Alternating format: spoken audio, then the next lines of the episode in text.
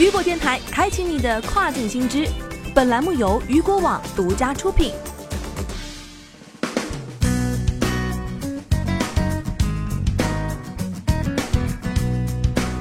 Hello，大家好，这个时段的跨境风云将带大家一起来了解到的是中美贸易战下越南的纺织业并未从中受益。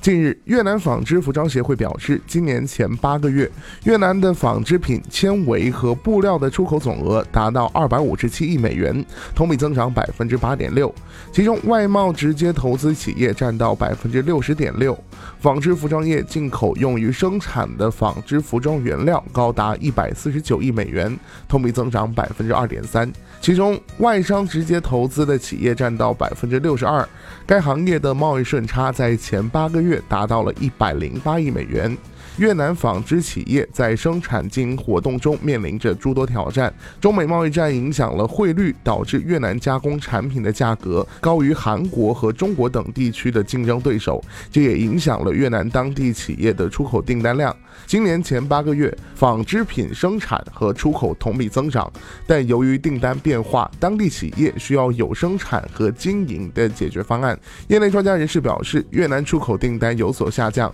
与二零一八年同期相相比，有些企业仅收到了百分之七十的新订单。由于越南的主要出口市场中国减少了百分之六十的一个进口量，纤维和原材料的消费一直举步维艰，服装企业的订单也出现了下降。二零一八年，该行业的许多大型企业全年都有出口订单，而今年啊，他们只能签订小批量的月度出口合同。但有买家担心，若中美贸易战升级，订单将被拆分，不再是批量。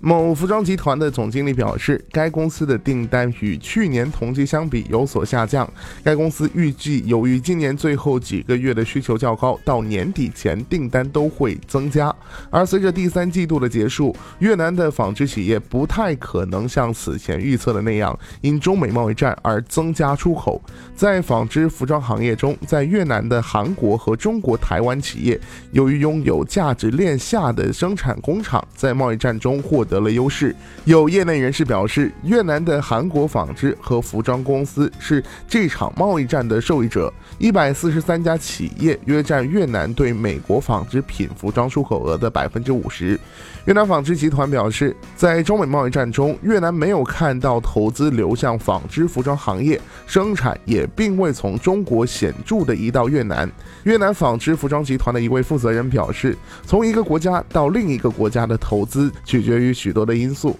越南工商会 WTO 中心主任表示，越南并没有像许多人预测的那样从贸易战中获益，包括从中国向越南转移投资。另一个问题就是，虽然出口营业额很大，但越南国内的纺织行业仍然缺乏投入。同时啊，他还说到，越南必须从中国和印度进口棉花，百分之八十的织物和其他材料。因此啊，越南公司的成本远远高于外国直接投资的公司。如果越南公司增加服装的出口，中国和印度的纺织品公司将会受益，因为越南公司必须增加原材料的进口。好了，聚焦大事件，解读新爆点。以上就是这个时段雨果电台为您推送到最新一期的跨境风云。想要了解更多跨境电商资讯，您还可以持续关注雨果 App 推送的最新消息。我是大熊，我们下个时段见，拜拜。